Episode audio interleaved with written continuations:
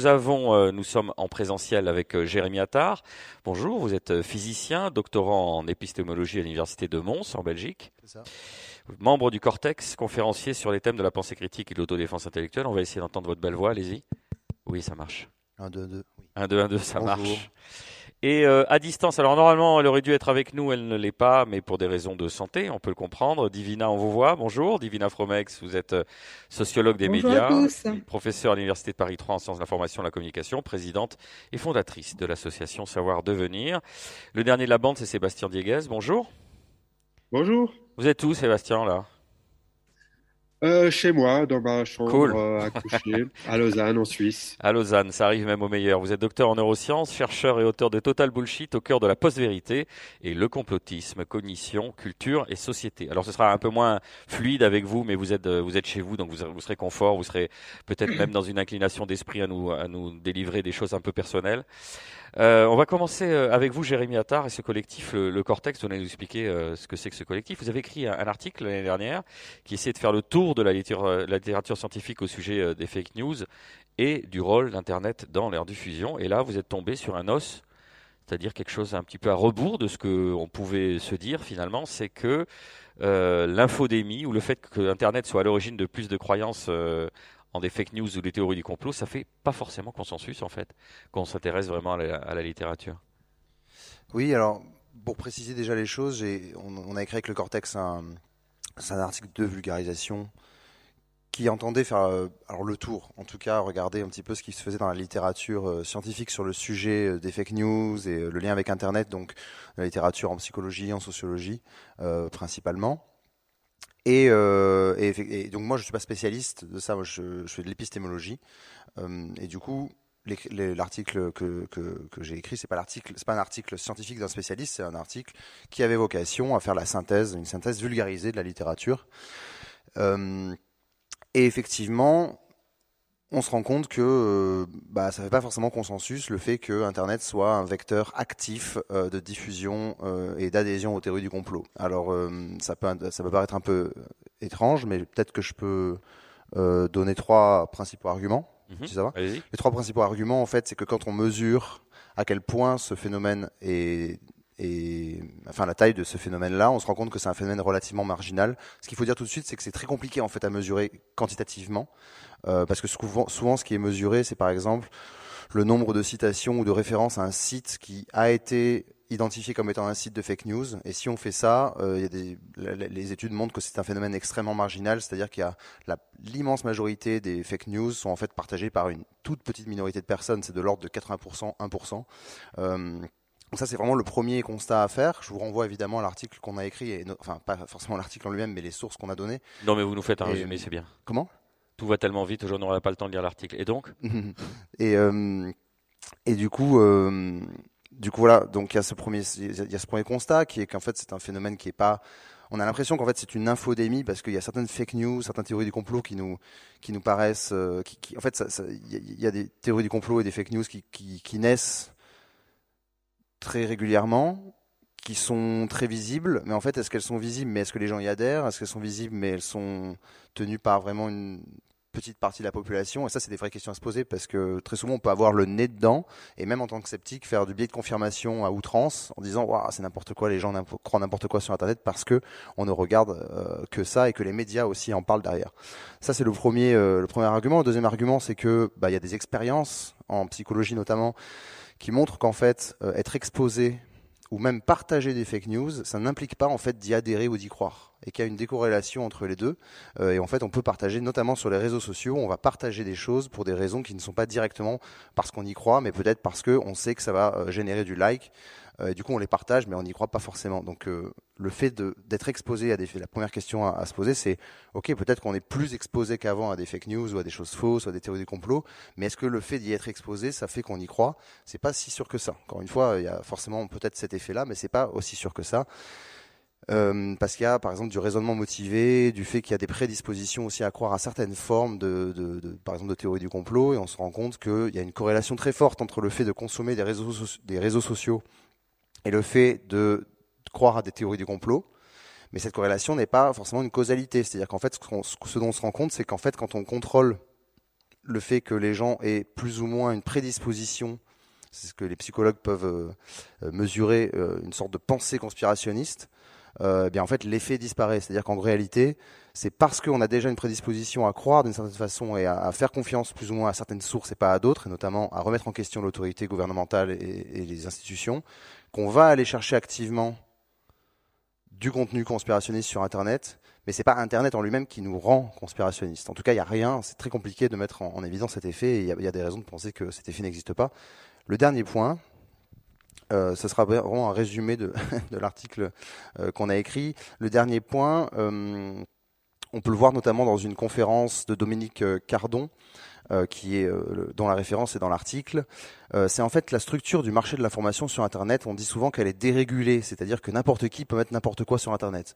Et en soi, c'est vrai, mais la question à se poser, je pense, c'est plus si on analyse cette structure de l'information, malgré le fait que localement elle est dérégulée, est-ce que macroscopiquement, il n'y a quand même pas des structures qui ressortent? Et en fait, ce qu'on peut regarder, c'est typiquement les sites qui, se, qui, se, qui sont les plus visibles en fait sur Internet et qui se citent entre eux et qui citent d'autres sites. Comment, comment est-ce qu'on peut comme ça structurer le marché de l'information?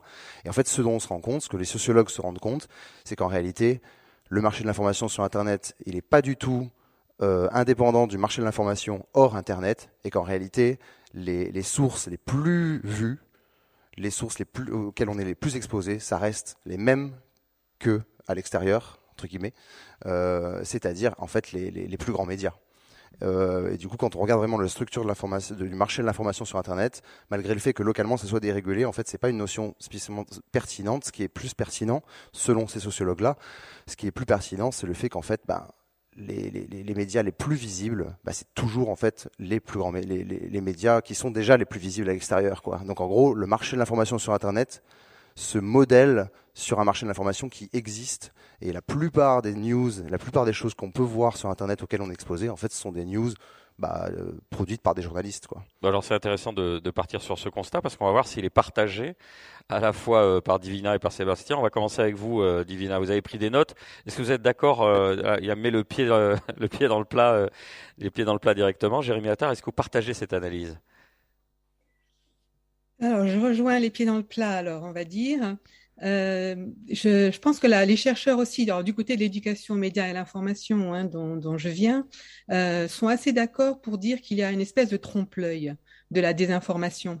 Euh, parce qu'il y a une sorte de panique médiatique en ce moment, hein, qui est notamment alimentée par les, gros influenceurs que sont les grands médias traditionnels, hein, qui voient bien leur part de marché en quelque sorte mise de côté par les médias sociaux mais c'est vrai que euh, nous aussi, on remarque que euh, il faut relativiser la place de la désinformation dans le trafic médiatique euh, mondial, hein, sans parler de la portée réelle de la, désinformation. Donc, euh, effectivement, faire attention à cela. Hein. Il faut davantage travailler sur des sources d'informations fiables hein, et euh, que, sur la désinformation telle qu'on l'a fait là.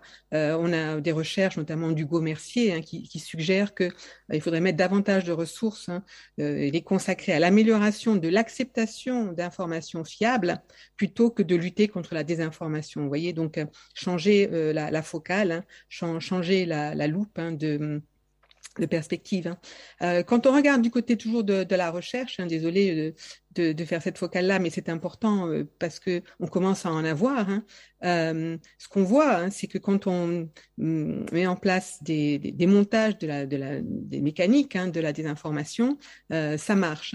Euh, du côté de l'éducation aux médias à l'information, euh, les projets qui existent, qui présentent euh, euh, les mécaniques de, démontage hein, comme une solution assez rapide hein, pour lutter contre les risques, démocratiques hein, causés quand même par ce, fléau, montrent donc qu'il y a des, résultats d'une certaine efficacité, mais que si ces messages peuvent modifier les perceptions et les croyances en matière de désinformation, ça ne peut pas se faire d'un seul coup. Hein, euh, c'est pas euh, rapide comme euh, solution. Il faut plusieurs messages. Il faut développer hein, des programmes à plus long terme avec plusieurs sessions, plusieurs types de messages. C'est cohérent avec des synthèses, nous aussi, qu'on a fait de, de recherche sur l'éducation média depuis un certain temps. et qu'est-ce qu'elles montrent ces recherches? Elles montrent que les interventions l'éducation média sont souvent liées au contenu des médias. Hein. On apporte des connaissances, on lève l'esprit critique, hein. et c'est plus efficace. Excusez-moi, j'ai pas arrêté mon téléphone. c'est plus efficace et plus nombreux que les informations liées au changement de comportement à l'égard des médias, au changement d'attitude. C'est le même phénomène, si vous voulez, qu'on observait dans l'ancien temps, si je puis dire, euh, par rapport à la publicité. Hein. Euh, on a fait plein de formations hein, qui montraient que les représentations publicitaires, par exemple, font du greenwashing hein, par rapport à l'environnement. Elles montrent que euh, on peut mettre des voitures dans des paysages magnifiques il n'y a pas de pollution, par exemple. Tout ça, on peut le décrypter, pas de problème. Mais ça ne détourne pas les gens de consommer la pub. Alors, il y a toute une structure hein, qui garde la pub en place, hein, notamment euh, l'accès gratuit au contenu, hein, qui fait que les gens bon, bah, vont pas s'opposer. Ils font attention, ils adhèrent pas, mais voilà. Euh, et pareil avec la désinformation, c'est un peu pareil. Euh, on peut démonter ces mécanismes, mais la structure économique des plateformes, elle la garde en place et l'usager la supporte pour avoir accès à d'autres types de contenus. Voilà. Pour moi, c'est un peu ce qui peut expliquer fondamentalement à, part les biais cognitifs, mais là je suis moins compétente, hein, le, sentiment hein, qu'on a tous que démonter la mécanique ne mène pas nécessairement à un changement d'attitude, hein, parce que ça prend du temps. Et surtout, ça suggère que nous, en éducation et médias à l'information, tous les praticiens dans la salle, là, il euh, faut peut-être qu'on change notre fusil d'épaule et qu'on mette beaucoup plus la focale sur le changement de comportement avéré à long terme. Et bon, et c'est vrai que c'est ce qu'on essaye de faire à, Savoir Devenir, hein, l'association que, j'ai cofondée avec euh, Pascal Garot, euh, c'est de vraiment de mettre en place des projets euh, sur le long terme qui permettent de mettre en place des ateliers, qui mettent, qui donnent la main Hein, aux, participants euh, et notamment aux jeunes, hein, parce que plus on s'approprie, plus on va changer de comportement. Hein. Et nous, dans nos évaluations, c'est le changement de comportement qui compte. Alors c'est ce qu'on fait dans le projet YouVerify, par exemple, dans le MOOC des informations pas à pas euh, où par exemple on a créé un Padlet qui a été pas mal euh, fréquenté, hein, où les participants euh, s'approprient euh, le sujet, euh, mettent leurs propres thématiques, font leurs propres réfutations. Hein. On y a mis aussi des jeux sérieux, figurez-vous, parce qu'il faut non plus pas trop se prendre au sérieux, pour donner aussi la, parole hein, à ceux qui jouent. et nous, on est particulièrement fiers du, du jeu Permis de penser, bien sûr, hein, développé avec Freya, qui, qui travaille l'esprit critique et permet aux jeunes de se parler entre eux, hein, de parler avec les adultes, hein, parce que là, on peut s'assurer qu'il y a du changement de, comportement. Alors on va aller euh, du côté de Lausanne où, l'analyse est un poil plus pessimiste. Euh, vous êtes vraiment du côté des pessimistes, vous Sébastien. Vous dites que la désinformation est un phénomène opportuniste et adaptatif et que dans cinq ans, il y aura de nouvelles mécaniques, de nouvelles tendances. Finalement, c'est une course à l'armement et, par définition, on perd? Non, je sais, je sais pas si on perd, mais c'est quelque chose qui euh, qui finit jamais. Beaucoup de critiques en fait de, de cette panique hein, contemporaine euh, aux, aux, fake news et aux théories complot font remarquer que c'est pas nouveau, que ça, que ça, que ça a toujours existé dans l'histoire. Et effectivement, c'est pas exactement nouveau que des gens, des gens cherchent à manipuler l'opinion publique, euh, cherchent à faire passer des idées euh, fausses euh, pour vraies. Il y a toujours eu de la propagande, des rumeurs et que donc euh, ce qui se passerait aujourd'hui, ce serait pas, ce serait pas non plus euh, exactement nouveau, et que le rôle des réseaux sociaux serait plutôt celui euh, à la rigueur d'amplificateur ou d'accélérateur, et qui viendrait pas non plus jouer un grand rôle dans la, le changement de comportement des gens ou leur leur changement de, de, de croyance. je pense que ce qu'il faut souligner, puis qui a, qui a, été très bien dit jusqu'à présent, c'est qu'effectivement, il y a, il y a euh, il y a une sorte de hiatus entre le, le comment dire le, niveau de discussion euh, qu'on a autour de ces euh, problèmes et leur leur rôle réel dans la dans la société que certains chercheurs veulent plutôt minimiser parce qu'effectivement c'est pas non plus les fake news le euh, le, la, la, majorité euh, des news qu'on reçoit et les gens se replient quand même euh, autour d'informations plutôt fiables parce que ça leur est utile. et, et d'autre part, ben, est-ce qu'il faut pas quand même faire quelque chose ou est-ce que c'est quand même pas euh, un problème euh, qui pourrait empirer ou, créer des situations de, de non-retour où ce serait où ce serait trop tard? Mais, on, a peut-être on a peut-être déjà des exemples. Enfin, il y a, y a le, le, Brexit, il y a l'élection de Trump où on dit que justement le rôle des fake news a joué a eu un rôle fondamental. vous dites que certains chercheurs sont pas d'accord, que tout... Non, c'est toute la question. Euh, est-ce que Donald Trump a été euh, élu grâce euh, aux fake news ou grâce à un, jeu d'influence sur sur Facebook en particulier, grâce à certaines manipulations algorithmiques Donc, ce qui ressort de, de tout ça, c'est que euh, c'est pas c'est pas du tout euh, très clair. Euh, c'est pas si net que ça que les réseaux sociaux ont, auraient des, un impact pareil sur le comportement des gens, en particulier leur, leur comportement électoral.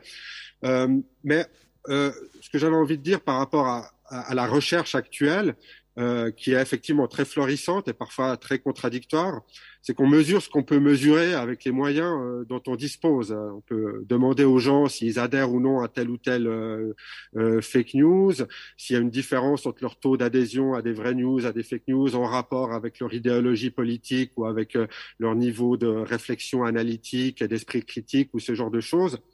Mais il y a des choses qu'on peut pas tellement mesurer. Je dirais que c'est plutôt là que, que le bas blesse. Par exemple, l'atmosphère que ça met dans une société. Si tout le monde se met à parler de terre plate, mais que personne croit à la Terre plate, eh bien, on est quand même en train de parler de la Terre plate et pas d'autre chose. Donc, euh, ces fake news ont envahi euh, la, parole publique, combien même très peu de monde euh, y adhère. Elles empoisonnent en quelque sorte le, le débat et la conversation qu'on pourrait avoir peut-être sur des choses plus intéressantes. Ça, c'est très difficile à mesurer. Euh, surtout dans des sondages ou dans des expériences euh, de laboratoire. Et c'est encore plus difficile à mesurer sur le long terme. Quoi. Comment ça va influencer euh, les gens dans toute une population sur leur rapport, sur leur rapport direct et indirect, et surtout ce qu'on mesure aujourd'hui sous le terme de désinformation ou fake news. Est-ce que c'est quelque chose de figé ou est-ce que c'est quelque chose qui va s'adapter progressivement aux attaques qui lui sont faites? Donc à mesure qu'on comprend comment ça marche, eh bien, on peut penser que bah, les fabricants qui font proliférer ces fake news vont s'adapter aussi et vont procéder à des techniques ou des manœuvres nouvelles. Puis c'est ça qu'il faut garder à l'œil et c'est pour ça que je dis que c'est une course aux armements qui risque pas de, s'arrêter de, de sitôt en fait. Mais ça veut dire quoi? Ça veut dire que le fact-checking, euh, les dispositifs de fact-checking, c'est caduque. Là, je me tourne vers vous, euh, Jérémy ou, Divina. Ça veut dire que ce qu'on a mis en place aujourd'hui comme garde-fou, ben, euh, on se rend compte objectivement parce qu'on a des personnes qui se remettent en question que ça, ne, fonctionne pas forcément. Il faut prendre le mal à la racine et, essayer de convertir les plus jeunes parce que c'est cuit pour les adultes. C'est quoi le constat aujourd'hui, Jérémy ou Divina euh, je sais pas si Divina veut. Non, mais allez-y, allez-y, euh, je, je, laisse euh, Jérémy d'abord. Merci. Euh, ça, ça, c'est. Ça marche ou pas le décodage, débunkage, tout ça Ça, je, je suis pas, je suis pas au fait des, des ces études-là, mais ça doit être testé. La, la question qu'on se pose nous en tant que formateur ou éducateur, on va dire à l'esprit critique, euh, donc ce qu'on fait dans le quotidien, euh, les questions qui se posent, c'est bah en fait est-ce que ça sert à quelque chose? Donc c'est pas du débunkage directement, des choses sur internet, c'est en mode un peu plus en amont entre guillemets parce que c'est aussi euh, euh dans des publics de doctorants et de doctorantes, donc c'est pas forcément des, des, des, très jeunes, mais quand même.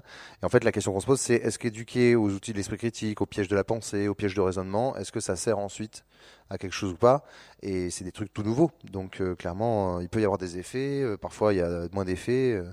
Euh, de, les études dans le, dans le détail, je, je, connais pas encore le résultat. Ce que je sais, c'est que ces études-là existent et qu'elles sont neuves, relativement, relativement neuves. Et il y a quoi alors Un sentiment d'inefficacité? Qu'est-ce qui en ressortirait? Bah, en fait, c'est toujours pareil. Il faut pas confondre notre propre sentiment individuel avec une réalité plutôt macroscopique. Et du coup, nous, on peut, si on traîne sur Twitter et qu'on est abonné à plein de comptes euh, de désinformateurs, bah, on aura l'impression qu'on va euh, lutter contre une montagne. Euh, mais la vraie question, c'est euh, c'est est-ce que cette montagne, elle existe ou est-ce qu'on est en train de regarder euh, un petit rocher de très près, quoi. Et Et je sais pas où je vais, je vais vraiment avec cette métaphore-là, mais euh, je crois que vous avez compris l'idée, quoi. Et du coup, c'est ça. La vraie question, c'est ça, c'est que nous, on peut forcément, vu qu'on est très sensible aux erreurs de, raisonnement, etc. Bah, du coup, on va tout de suite les voir et on va avoir l'impression qu'on qu'on qu'on sert à rien ou que c'est tellement compliqué qu'en fait euh, ça sert à rien ce qu'on fait. Donc la question c'est toujours pareil, il faut prendre du recul quoi. Voilà, est-ce que c'est dû à l'inefficacité intrinsèque de notre démarche ou à notre perception? Vous dites attention à la perception. Bah ouais, ben c'est un peu ce qu'on dit d'ailleurs quand on enseigne l'esprit critique, c'est attention à la perception individuelle d'un phénomène euh, social typiquement euh, complexe. on peut on ne voir que une toute petite partie de ce phénomène-là et, c'est compliqué de, de, conclure. Donc ça, je suis pas au fait des. Non, mais Divina veut nous le dire. Alors, c'est efficace ou c'est pas efficace? Parce que vous dites c'est, c'est inefficace, vous sciez sur la branche sur laquelle vous êtes assise. C'était peut-être un petit taquet sympa, oui, parce que vous êtes à euh, distance. Ouais. Alors, euh, euh, la branche sur laquelle je suis assise, qui est celle de l'éducation et de l'information, elle n'a pas attendu la désinformation pour se créer. Hein, donc bon, quand même, il se trouve que là, on a affaire à une urgence ou à un ressenti d'urgence. Je crois que euh, bon, on est d'accord sur le fond qu'on a un phénomène complexe et qui est nouveau, et que dans ces cas-là, il faut euh, essayer plusieurs solutions parce qu'il y a plusieurs intelligences, euh, plusieurs adaptations. disons que du côté, alors s'il faut répondre sur le fact-checking et, son efficacité, je m'en mouillerai moins que sur l'éducation média à l'information.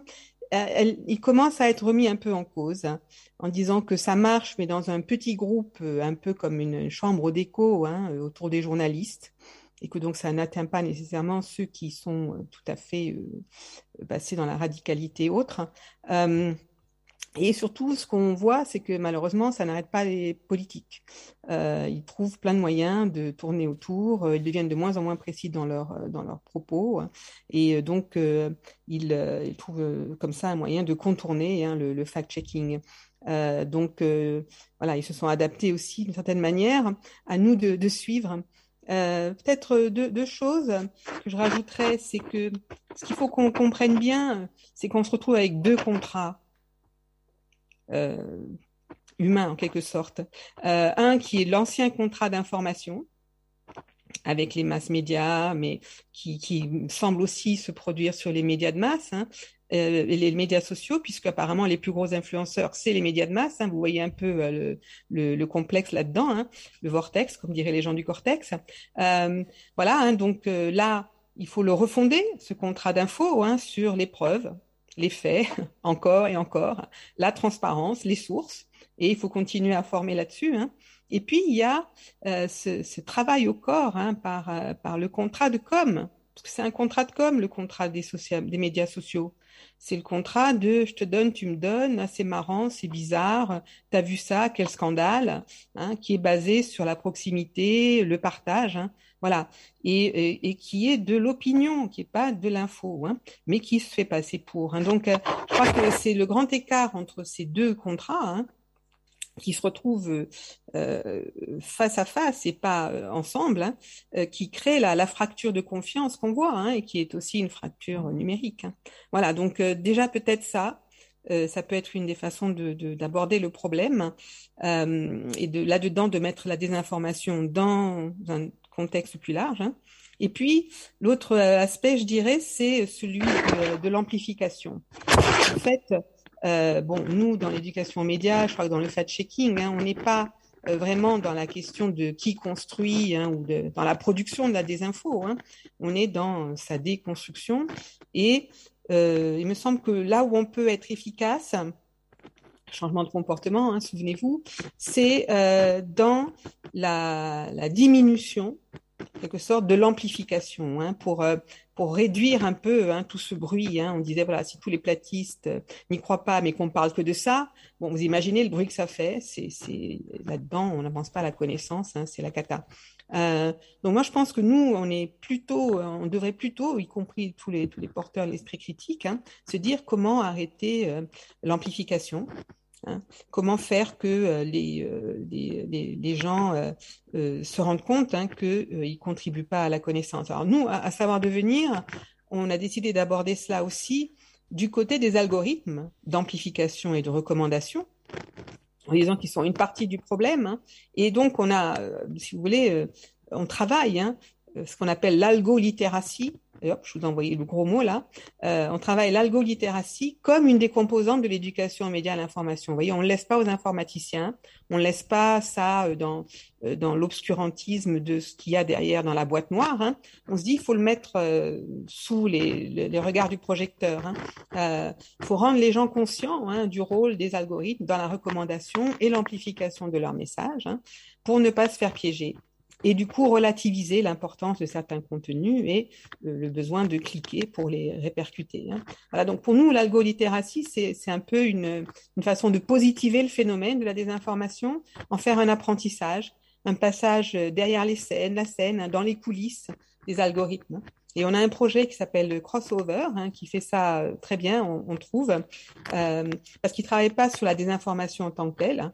il travaille sur les parcours de l'info, tels que euh, augmentés, facilités, choisis, déterminés, triés par euh, les algorithmes. Hein. Et là-dedans, hein, euh, on peut exercer son esprit critique en voyant, presque en visualisant hein, les, parcours d'une info ou d'une infox. Hein. Et euh, avec des outils intelligents, donc comme le dashboard hein, qu'on a développé avec euh, Check First dans Crossover, mais aussi comme le plugin de InVerify, InVidWeVerify hein, avec l'AFP, euh, on peut donner comme ça des outils euh, de vigilance hein, euh, et d'action hein, aux, aux, gens. Hein. Ça permet de changer le comportement si on sait qu'on a des outils à disposition, si on sait qu'on a à disposition des fact-checkers, des, des data scientists qui travaillent avec les personnes qui ce phénomène. Voilà. On a, des, on a des petits soucis de micro. Euh, Sébastien, vous partagez euh, l'analyse de Divina? Ces outils-là, c'est utile, c'est bien, c'est trop peu, c'est trop tard, c'est au bon moment? Non, je, moi je pense qu'on a besoin de, pluralisme. Euh, donc toutes les initiatives euh, sont les bienvenues. il y a certainement euh, une place très importante à garder pour le fact-checking et pour l'éducation aux médias, pas seulement pour, les enfants qui eux, dans une vingtaine d'années, auront un environnement tout à fait différent de toute façon. Donc, il faudra reprendre ça. Mais aussi pour, bah, les adultes, dans la mesure du, possible. Donc, il y a un problème d'accès, comme ça, comment vous allez parler aux gens et les éduquer à des phénomènes qui sont nouveaux, puis parfois un peu incompréhensibles encore. mais il y a une autre partie que j'aimerais souligner, puis celle qui m'inquiète plus, quoi. Disons que je, je suis pas spécialement inquiet euh, par rapport euh, euh, à la facette, disons, crédulité des gens qui pourraient tomber dans le panneau. Bon, ça arrive à tout le monde. Des fois, on se trompe. Généralement, on apprend de ses erreurs. On a partagé un truc qui était faux. On nous l'a fait remarquer. Et euh, la plupart du temps, euh, les choses se passent bien, se redressent. L'autre partie, c'est le phénomène plutôt actif de la désinformation, où les gens vont partager ou euh, soumettre des idées euh, fausses euh, dans un but opportuniste, idéologique et, stratégique. C'est plutôt ça qu'on voit aujourd'hui. pas nécessairement pour faire croire des choses fausses, mais pour perturber l'environnement épistémique actuel, pour semer du trouble, pour faire du clash et, du buzz, dans, un but totalement, on va dire, cynique. Quoi. Ça, c'est pas une partie à laquelle vous accédez euh, via l'éducation, puisque la plupart du temps, ces gens euh, savent très bien euh, ce qu'ils font. Et je dirais même qu'il y a un problème, enfin, il y a une sorte de paradoxe supplémentaire, c'est que comprendre comment fonctionne la désinformation, évidemment, ça peut aider à se défendre contre la désinformation, mais ça peut aussi aider à en faire. Ça peut aider à en produire.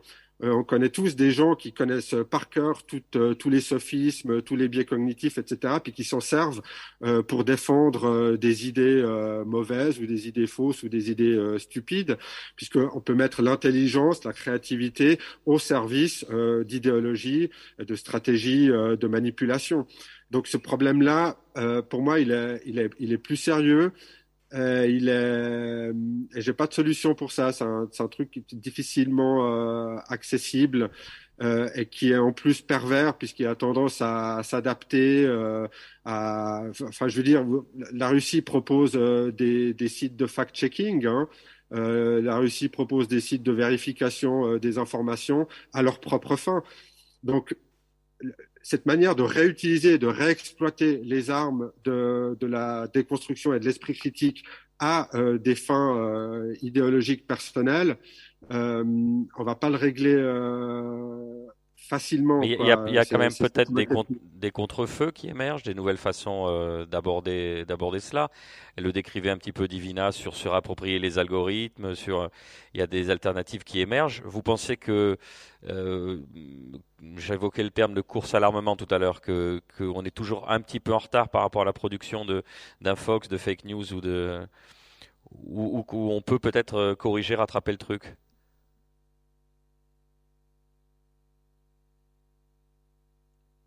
Ok, vous avez, entendu la, fin de la phrase? Visiblement non. C'est pour moi là, euh, Boris? Non, non, euh, euh, non, pardon, je continue avec Sébastien. Ah, pardon. C'est pratique, Zoom, hein, c'est bien. Oui. Bah, des, des contre-feux, c'est comme les virus informatiques. il faut les refaire et les mettre à jour sans arrêt parce que les virus eux-mêmes, ils changent.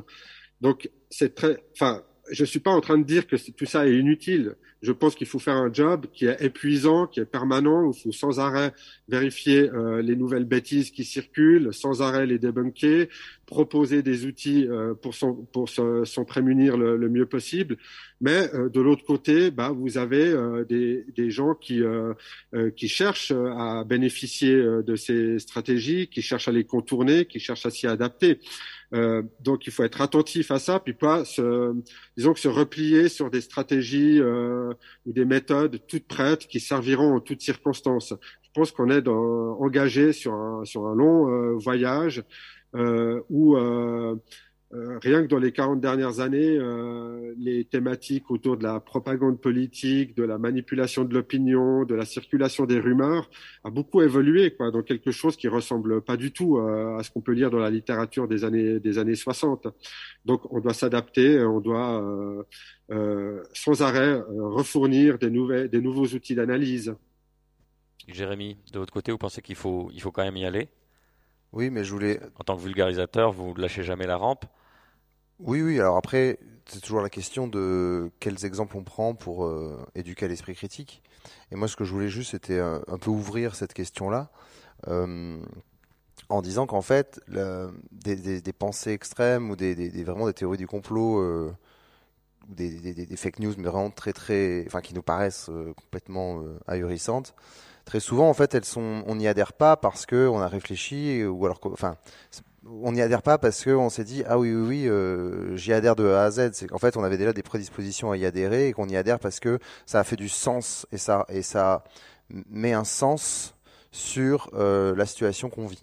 Et typiquement si on a des théories du complot qu'on a beaucoup vu pendant les Gilets jaunes, etc., avec beaucoup de mépris en fait de la part des, des, des, des élites euh, et, des, même des fact-checkers en général sur ces croyances-là. En fait, ce qui est derrière, c'est que si on a des groupes qui sont exclus du pouvoir et qui adhèrent à ces, à ces croyances-là, en fait, les croyances, elles sont, c'est un contenu, mais c'est le contenu en, lui-même de la croyance n'a pas beaucoup d'intérêt en fait. C'est comme les platistes. Si la Terre était vraiment plate, euh, ils seraient probablement pas des platistes, ils seraient des, des, des globistes, je sais pas. Mais ce que je veux dire, c'est que le contenu en lui-même de la croyance, parfois n'a pas n'a pas d'intérêt en lui-même, parce qu'en fait, c'est le fait d'y adhérer qui met du sens sur la situation que l'on vit. Et si on est dans des groupes euh, qui sont exclus du pouvoir politique, euh, qui sont discriminés politiquement, etc., bah en fait, adhérer à ces trucs-là, c'est mettre du sens sur ce que l'on vit. Et typiquement, la théorie du complot, c'est pour ça que c'est si puissant, c'est parce qu'on met un sens hyper simple à comprendre euh, sur en fait bah, le, le, le, le, fait qu'on est dans des situations de domination euh, euh extrême. Ça veut dire qu'il y a une asymétrie dans ce qu'on peut leur proposer pour euh, contrebalancer ça. C'est tellement séduisant et puis ça vous donne ben, une, une, force, une valeur. Ouais, mais c'est de ceux qui savent. En fait, c'est un, truc que moi je connais pas personnellement, donc je peux pas parler à, la place de ces personnes qui adhèrent à ça, mais de ce qui, ce qui en ressort, euh, c'est qu'en fait, nous, si on arrive et qu'on dit mais regardez, votre théorie du complot elle est fausse, en fait, on, passe pour, euh, on passe pour des chiens de garde. Et c'est normal, en fait, parce que pour eux, on va juste être perçus comme, comme des gens qui, qui protègent le pouvoir. Et alors que ce qu'on dit est parfaitement objectivement vrai, etc. Enfin, c'est très pertinent. Mais en fait, le contenu, dans certains cas, pas toujours bien sûr, mais dans, dans, dans, certains cas, le contenu de la croyance n'a aucun intérêt en lui-même en fait. C'est le fait d'y adhérer qui a un sens. Et du coup, en fait, on peut balancer tant de fact-checking qu'on peut, qu'on veut. Euh, dans ce cas-là, on va, on va plutôt euh, auto-entretenir. Enfin, c'est un phénomène qui va s'auto-entretenir parce que du coup, bah, c'est peut-être à ces personnes-là qu'il faudrait, entre guillemets, euh, le plus donner d'outils. Mais en fait, le fait même de leur en donner euh, de, la part, justement, de fact-checkers qui, eux, la plupart du temps, sociologiquement, ne sont pas exactement dans les mêmes groupes, euh, sont pas forcément euh, au pouvoir non plus, mais en tout cas ont, par exemple, un capital culturel plus élevé, etc. Bah, en fait, ça va être vu comme une violence une énième en fait violence de classe entre guillemets quoi en tout cas de niveau social et du coup, en fait, on n'a aucune chance de les convaincre parce que on va juste passer pour euh, pour les pour les énièmes euh, pour les pour les énièmes bergers qui euh, veulent faire rentrer les moutons dans l'ordre, quoi. Et, du coup, je pense c'est pour ça que c'est inutile ce qu'on fait, mais il faut absolument garder ça à l'esprit et, dire qu'en fait, parfois, le contenu de la croyance en lui-même n'a pas d'intérêt en fait intrinsèque ça peut être un bon exemple pour nous pour, des, des, pour regarder un petit peu les rhétoriques qu'il y a derrière et les pièges. Mais sur ces personnes-là, ça n'a aucun, aucun intérêt. Alors, on va laisser euh, Divina réagir euh, sur ce que vous avez dit, parce ouais. que là, il y, y, a pas mal de choses.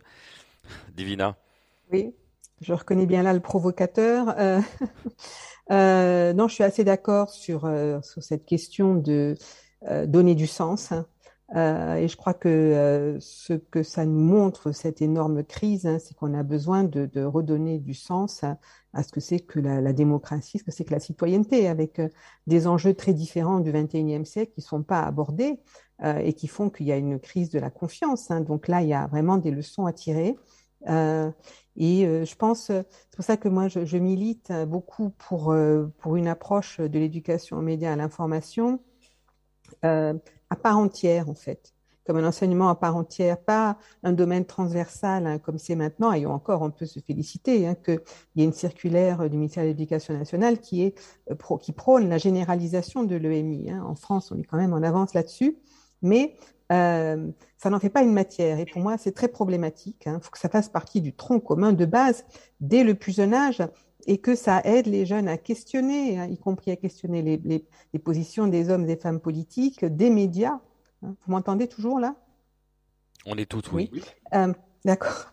Euh, et, euh, et, donc, euh, vraiment euh, recréer, si vous voulez, hein, refonder un, un, contrat de citoyenneté pour le XXIe siècle. Hein. Les vrais problèmes sont quand même autour de l'environnement, par exemple, autour de la pollution numérique. C'est des problèmes qui préoccupent les jeunes et nos élites, effectivement, on donne le sentiment qu'elles sont, euh, qu'elles ont décollé, quoi. Elles sont dans une autre réalité alternative. Hein. Donc ça, c'est ça, ça, sape le, le, le, contrat de confiance. Hein.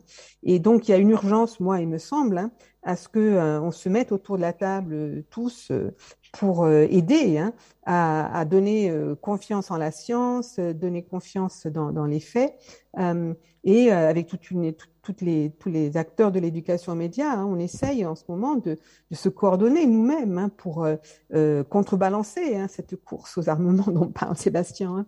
Nous, on essaye de faire euh, au contraire une, une, une, large coordination hein, de, de, de, des gens euh, de, de, bonne foi, si je puis dire. Hein. Euh, je vous invite d'ailleurs tous à aller demain à, la réunion qui, qui, va avoir lieu hein, avec mes collègues de, de What the Fake et puis de, de l'APL qui, euh, qui vont euh, essayer de monter avec, avec vous et euh, recueillir vos avis sur à quoi pourrait ressembler, pourrait ressembler en France de nos jours hein, une coordination autour de l'éducation aux médias et à l'information pour redonner, reconstruire la confiance, redonner du sens à, à la, la démocratie d'aujourd'hui. C'est un vieux système qui est quand même le moins mauvais que l'on connaisse pour le moment. Demandez aux Russes. Le souci, c'est que dans ce type d'événement, on est tous convaincus. Tout va bien. C'est les gens à, à l'extérieur, c'est ceux qui sont dans la croyance, comme le disait Jérémy, qu'il qui est beaucoup plus difficile de faire bouger. Euh, enfin, si c'est si notre ambition. Peut-être un dernier mot positif de la part de Sébastien. Euh, L'avenir est radieux hein, du côté de Lausanne et dans l'absolu pour l'esprit critique. Allez, dites-nous des choses qui vont nous rasséréner c'est pas mon exercice euh, où je suis le meilleur. oui, oui, j'avais compris, c'était ironique.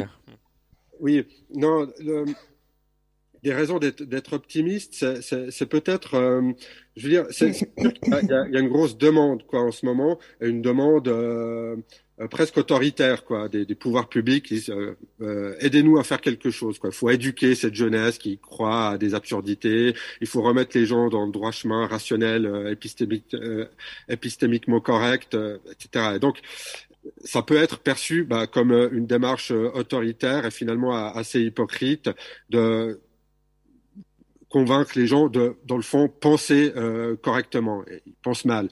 Évidemment, euh, ça peut être euh, très mal, très mal reçu. J'ai envie de dire que ça a été très bien souligné avant. Il y a, là derrière une thématique euh, qui dépasse de loin euh, celle de, de l'esprit critique ou de la psychologie cognitive, des biais cognitifs et de ce genre de choses. On a affaire à des phénomènes de fond qui sont historiques, culturels, économiques, politiques, politiques. Euh, c'est pas quelque chose qu'on va pouvoir euh, changer euh, en, en, altérant juste un algorithme euh, ou euh, en, euh, en, enseignant de l'esprit critique aux, aux, plus jeunes, puisqu'on a un problème global, général et, et, et, assez sérieux et grave en ce moment. Donc, ironiquement, on veut dire faire un monde meilleur et vous aurez plus tous ces problèmes les fake news, ça deviendra un truc dérisoire, un truc marrant, comme des rumeurs qui circulent, des légendes urbaines, des trucs comme ça. on n'arrivera pas à les éradiquer, puis c'est tant mieux. C'est une circulation des idées, parfois des idées absurdes, qui euh, convient à, toutes, les sociétés. Mais pour ça, il faut créer euh, un monde meilleur. Euh, euh, je ne sais pas si quelqu'un a la solution euh, pour ça. Euh, moi, je l'ai pas, mais ça va demander quand même pas mal de, de ressources pour y arriver. la bonne nouvelle, je dirais, c'est qu'on n'est pas non plus obligé de mettre des efforts démesurés pour arranger les choses, puisque euh, c'est généralement des mouvements oscillatoires euh, historiques qui font que bah, les choses finissent par se tasser, et par devenir, pour ainsi dire, euh, au gré de, des circonstances et du hasard, par devenir un peu mieux, quoi, comme ça. Donc peut-être. au lieu de s'énerver, comme ça, il faut juste attendre que les choses s'améliorent. Oui, mais on, on, morfle dans l'intervalle. On souffre dans l'intervalle. Bah oui, mais si vous cherchez des coupables ou des solutions euh, pour, pour arranger ça, rien ne dit que vous améliorez le problème. Peut-être que vous êtes en train de le perpétuer ou de, ou de l'empirer. Je sais pas, moi. Ça, c'est des choses qu'on peut pas mesurer exactement euh, avec euh, la recherche actuelle. Euh, c'est pas très clair exactement où tout, où tout ça nous mène. Donc, il, faut faire preuve aussi d'une certaine humilité, une certaine patience pour, pour, pour, pour voir un peu comment les choses peuvent éventuellement euh, changer sans qu'on ait véritablement à faire le, forcing pour euh, obliger euh, les gens à ne plus partager des choses stupides sur Internet. Je ne sais même pas si une telle chose est envisageable ou, ou souhaitable, quoi. mais peut-être que, bah, trop d'idiotie ou trop de théories du complot finit par tuer les théories du complot, puisque leur attrait, comme disait Jérémy euh, tout à l'heure, est plutôt euh, dans leur, euh, dans leur, capacité à signaler une posture dissidente et avant-gardiste qui se distingue des moutons plutôt qu'en fonction de leur contenu à proprement parler, qui pour moi sont même pas en fait des, des croyances. Euh, Divina, vous souhaitez ajouter? Non, enfin, euh, dans le contexte Covid dans lequel je suis, je me dis que la désinformation, c'est une piqûre de rappel. Piqûre de rappel qu'il ne faut pas s'endormir sur la démocratie, il ne faut pas s'endormir euh, sur les valeurs. Euh, et elle nous donne un, choc qu'il faut positiver, enfin, il faut le transformer en quelque chose de, constructif pour se repositionner tous ensemble, notamment avec les gens des centres et pas les gens des extrêmes, pour euh, redonner du sens hein, à notre, notre vivre ensemble. Il faut le prendre, à mon avis, euh, de ce côté-là, en, se servant de toutes les mauvaises leçons qu'on apprend là, y compris du rôle que la technologie peut avoir pour nous aider, et surtout donc contrôler un peu cette, amplification hein, en redonnant la, main sur l'amplification aux usagers eux-mêmes. souvent, moi j'ai des gens qui me disent mais je comprends pas, j'ai fait un petit tweet de rien du tout entre amis, ça s'est viralisé. Euh, donc on voit bien que tout le monde n'est pas nécessairement hein, dans la, production mal intentionnée de, contenus viraux. Là aussi, on voit bien que euh, on peut, euh, et là je fais allusion à l'IA hein, qui arrive et qui, permet aussi de commencer à contrôler un peu cette amplification. Donc je pense que on va devoir mieux comprendre les outils qui nous entourent, hein, parce qu'on a quand même joué un peu les apprentis sorciers et puis commencer à s'adresser aussi à certaines sources, hein, comme par exemple bon, la régulation de ces médias sociaux qui font leur modèle d'affaires quand même hein, de cette amplification et de, la désinformation avec une mauvaise foi évidente. Hein, et Francis Hogan l'a bien euh, dénoncé avec Facebook et autres. Donc je crois qu'il faut euh, euh, arrêter de se martyriser aussi trop les uns les autres là et d'aller voir structurellement et pas individuellement ce que la désinformation signifie pour ces énormes plateformes hein, et euh, comment on peut aussi aider à, arrêter cela euh, à la source. Hein. Donc, euh, je, voudrais bien finir sur une note un peu positive dans cette affaire, en disant qu'on a beaucoup appris et qu'on va continuer à apprendre, et que effectivement, il faut réduire la portée hein, de la désinformation. Ça veut dire aussi du coup augmenter hein, le grand angle de la science, euh, de, de la connaissance hein, et euh, se redonner confiance les uns les autres. Merci à tous les trois. On peut vous applaudir avec chaleur. Désolée d'être à distance. On va pas encore vous laisser tranquille, Divina. Est-ce qu'il y a des, des, questions dans la salle? On va faire passer un micro. Est-ce qu'il y a une personne en charge du passage de micro? Donc je vais me, me dévouer. Pendant ce temps, Jérémy va nous raconter une blague. Allez-y, Jérémy. Je suis assez mauvais sur ça. Non, je vais pas vous raconter de blague, hein. je désolé. Faites-moi signe. Oui, on va d'abord euh, madame et ensuite vous.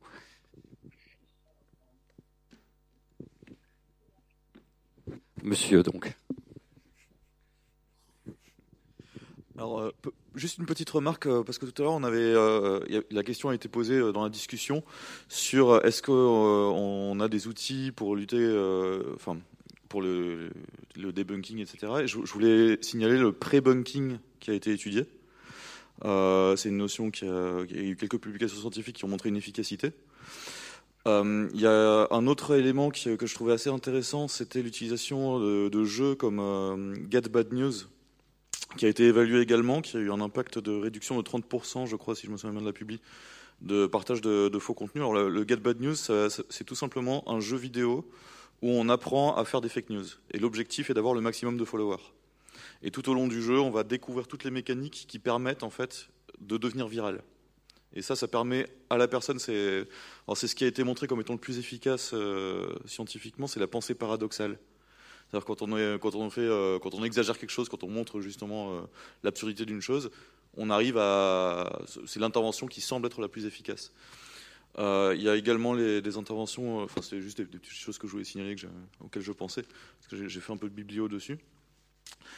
et il y avait une, une question un peu plus générale que je voulais poser.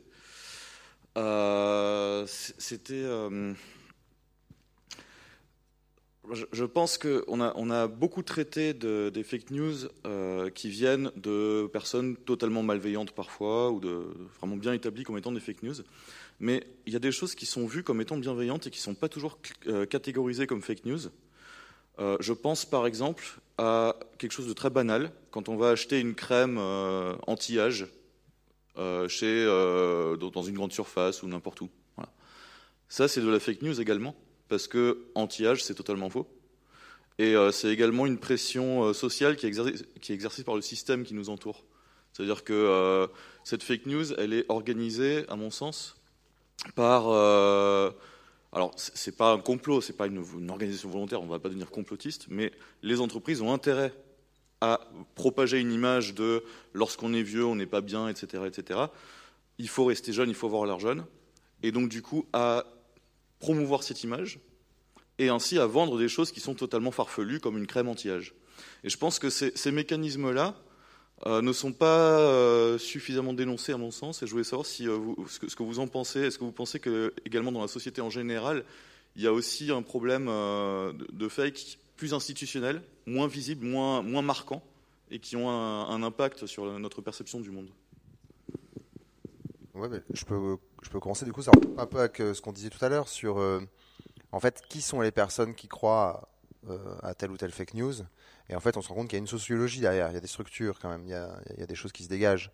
Euh, et du coup, la question se pose de, de savoir qu'est-ce qu'on peut faire quand même? En fait, moi, je pense que concrètement, ce qu'on peut faire, bah, c'est diversifier les exemples que l'on prend pour euh, fact-checker entre guillemets ou pour mm. ou même dans les cours de d'esprit critique que l'on donne ou les formations, bah, de diversifier les exemples que l'on donne en fait. Et en fait, il y a énormément de fake news institutionnelles euh, et euh, enfin, c'est pas vraiment des fake news. Alors déjà, parfois c'est des fake news, bien sûr, c'est des mensonges. Euh, et parfois, c'est juste des idées diffuses un petit peu. Euh, par exemple, je sais pas moi, l'idée du mérite euh, qui, qui, va potentiellement euh, nier pas mal de déterminismes sociaux, donc qui va être pseudo-scientifique aussi, puisque ça va nier des choses que l'on connaît par ailleurs en sciences sociales. ça peut être sur la pauvreté, ça peut être sur la prison, sur la délinquance, sur plein de questions comme ça, qui sont peut-être moins aussi, qui sont des idées reçues. Il y a énormément d'idées reçues derrière. Euh, et clairement, moi je pense que ce que j'essaye euh, un peu de faire, je le fais à mon goût pas encore assez, mais c'est vraiment de prendre bah, principalement ces exemples-là, en fait, de dire la question on se pose quand on fact-check, c'est en fait on tape sur qui, pour qui on bosse entre guillemets quoi. Et c'est une vraie question à se poser quoi. C'est une question de complotiste en fait. Pour qui vous bossez, pour qui vous travaillez En fait, c'est une vraie question à se poser. Pour qui on travaille en fait? Est-ce qu'on travaille pour, euh, en gros, pour les riches ou pour les pauvres quoi? C'est très caricatural, mais est-ce qu'on va taper sur des sur des fake news euh, de riches ou des fake news de pauvres, quoi. Ou de puissants, ou de puissants et de faibles, entre guillemets. C'est évident pour caricaturer, mais je pense que c'est quelque chose quand même à garder en tête. Et donc ça rejoint exactement ça, toute la publicité, toutes, euh, toutes ces injonctions aussi.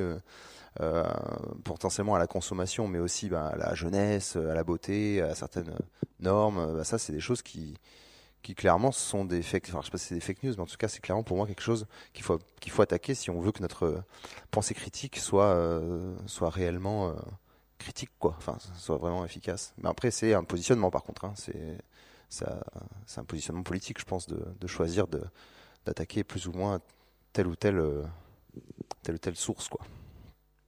Je sais pas si Divina peut-être hein, ou Sébastien?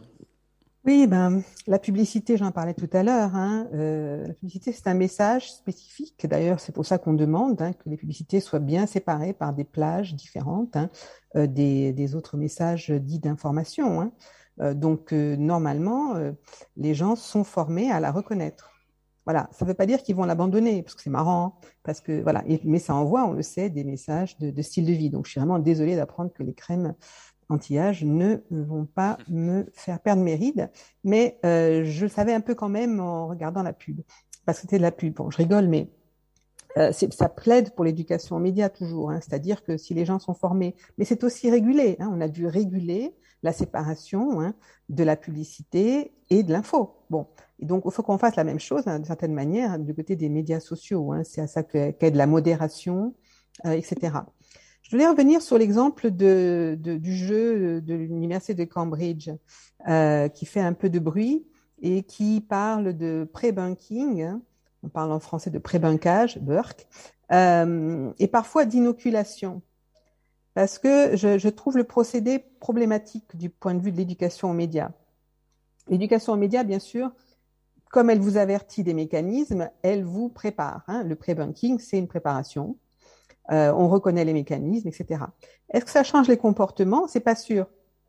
Euh, le fait de faire une fake, pour moi, ne change pas un comportement. Ce qui peut inciter à changer le comportement, c'est de créer des réfutations. C'est-à-dire comment, là-dedans, on va euh, créer un message contre, hein, un message qui va euh, faire passer la vraie info, le vrai fait avéré, le vrai élément scientifique, de connaissance scientifique important à garder. Hein. Et je pense que là, euh, on se trouve pris les uns et les autres hein, dans l'urgence de trouver des solutions rapides ou des solutions ludiques. Dieu sait que nous défendons les, les approches ludiques, hein. euh, mais il y a, y, a, ce risque de, déraper aussi hein, dans nos propres façons de, concevoir la lutte hein, contre la désinformation. Il faut faire attention à cela. Hein. Donc, euh, le pré-bankage, oui, pour moi, le meilleur pré-bankage, c'est l'éducation aux médias, à l'information. Si on s'appuie sur des jeux comme permis de penser, par exemple, tant mieux. Hein. Mais il faut se méfier de ces, de ces gens qui disent que c'est une solution rapide, immédiate, les gens reconnaissent, etc. Et je trouve ça un petit peu opportuniste. Donc voilà, je voulais simplement alerter un petit peu à, à cela. Et euh, du coup, pour euh, monsieur et madame tout le monde euh, qui n'est pas dans, la sphère des débunkers ou, des, vulgarisateurs, est-ce que justement pour nous, c'est pas plus intéressant de. vu que, en fait, au final, on a, enfin, on a compris que les, les, y a une motivation derrière le fait d'adhérer à ceci ou cela. en fait, de, justement ignorer au final le discours. Genre par exemple si, si, on est à table et que, et que quelqu'un commence à parler de complotisme, de, au fait, en fait ça sert à rien de, de répondre et donc de juste euh, changer de conversation, ignorer et apporter quelque chose de positif dans le sens inverse, genre euh, changer de conversation en disant ah c'est intéressant j'ai vu ça ou ah c'est formidable j'ai vu telle initiative euh, politique. Enfin quand ça donc ouais s'engager politiquement quand ça concerne enfin pour, pour lutter contre l'impuissance et alors aussi, enfin, on a, enfin, quand on est capable de, faire de la science, enfin, quand on est un scientifique, faire plus de science et, vulgariser plus la science plutôt que d'essayer de répondre chaque fois. Euh, et ce qui est en fait un travail qui est quand même épuisant. Enfin bon, tant mieux qu'il y ait des gens qui soient là pour le faire, mais euh, mais donc pour, pour, la plupart des gens quoi. Et alors aussi il y a un truc dont on n'a pas du tout parlé euh, qui pour moi est assez important, c'est la fiction. C'est aussi c'est vrai qu'en fait notre monde il est gris et moche et dégueulasse et nul, mais euh, il n'y a, a pas besoin de projeter ces fictions comme étant des trucs réels si on fait des assez bonnes fictions. Donc se concentrer sur le fait de faire des super fictions, d'écrire des livres formidables et tout ça, et donc vraiment compenser dans le positif en fait. plutôt que de s'acharner sur ah merde ça va pas il faut, il faut aller démonter il faut aller répondre. Voilà.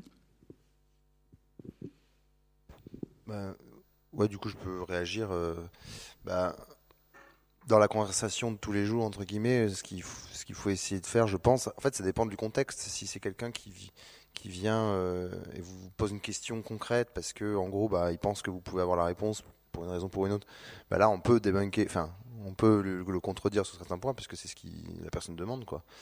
Euh, et donc c'est une discussion qui potentiellement peut être féconde. Après, si c'est euh, si c'est euh, tonton voilà tonton complot du dimanche après-midi qui part vraiment sur des trucs un, peu chauds, bah en fait ça dépend déjà aussi du contenu. Mais je sais pas, par exemple, si, je prends un exemple très concret, si par exemple on, critique les entreprises qui produisent les vaccins contre le Covid parce qu'elles veulent faire de la, parce qu'elles font de l'argent et qu'en fait elles font de l'argent sur la santé des gens, etc. Et qu'en fait, il y a des théories du complot qui, s'immiscent à l'intérieur, qui sont un peu pétées. Bah, moi, le réflexe que j'aurais, c'est de dire, bah ouais, grave, en fait, il y a plein de trucs à critiquer euh, de la façon dont ça a été géré, de la façon dont euh, les, les, les, la puissance que ces entreprises ont eue lors de négociations avec les différents États pour pouvoir vendre leur, leur vaccin, euh, la tension qu'il y a sur les brevets, etc. En fait, ça, c'est je vais plutôt focaliser sur euh, sur ce qui sur ce qui est important politiquement, parce qu'en fait, je sais que c'est ça qui, qui, conditionne grosso modo ensuite si on adhère ou pas au, contenu, quoi. Et en fait, j'ai l'impression que les théories un petit peu du complot derrière, les trucs un peu pétés qu'on peut pas trop vérifier, euh, bah, en fait, c'est juste des trucs qui viennent rationaliser un petit peu cette frustration, cette colère. Du coup, je vais plutôt me concentrer sur l'origine de cette colère. Et encore une fois, là, c'est facile de dire ça maintenant, mais en vrai, devant tonton complot, euh, euh, bah, en fait, je m'énerve euh, comme tout le monde personnellement. Euh, enfin, ça peut arriver, c'est pas la question, mais dans l'idéal, je pense que c'est plus intéressant d'arriver à se dire, bah, en fait, je suis, je suis, en fait, je suis super d'accord avec toi sur ça, ça, ça, et sans et sans trop parler du reste, quoi. Et du coup, si on se met direct comme quelqu'un qui est pas un, un, allié, mais qui quand quelqu'un qui va potentiellement le juger ou chose comme ça, bah, c'est mort. En fait, on va juste s'engueuler. Ce qui est pas, voilà, on peut pas avoir un intérêt, mais, mais ouais, moi c'est plutôt mon, mon, mon, conseil. Je sais pas si ça répond à la question. Est-ce qu'on a une dernière question dans le public? Je me lève pour voir. Non, bah écoutez, on va tous aller se sustenter dans la joie et la bonne humeur. Il y avait une question en haut, non Non, trop tard. Non, je plaisante. Oui? Non, pour qu'on puisse vous entendre, parce qu'il y a des gens qui vont regarder ça chez eux tranquillement après, en streaming ou en vidéo, et ils voudront entendre votre belle voix et votre belle question. Alors je me rapproche pour qu'on ait le micro, sinon on ne va pas comprendre. Vous, Idriss Aberkan, donc allez-y. Enchanté. Euh, en fait, je vais faire le chieur qui pose pas une question mais qui raconte sa vie. Juste une, mini anecdote pour aller dans le sens de ce que disaient à la fois Jérémy et Sébastien. Euh, J'ai un ami qui travaille, euh, qui, est, euh, qui travaille sur les théories du complot et qui avait, il y a une maison de jeunes, donc d'un quartier difficile de Belgique que vous devez connaître, euh, qui s'appelle Molenbeek, qui avait besoin d'un animateur sur les théories du complot puisque tout un groupe de jeunes était devenu extrêmement complotiste. Et il se fait que cet animateur en question allait se faire virer et les, les les, jeunes, euh, les jeunes donc issus de quartiers populaires difficiles, euh, en fait, sont allés manifester pour euh, devant la mairie, donc devant la maison communale, pour que cet animateur reste. Quelques semaines plus tard, mon ami qui devait aller faire chez eux cette animation sur la théorie du complot m'a dit qu'en fait le truc avait été annulé parce que il y a eu un déclic chez les jeunes. Il y a eu un déclic qui s'est fait quand Quand, grâce à leur manifestation, l'animateur qu'ils adoraient est resté. La mairie a cédé.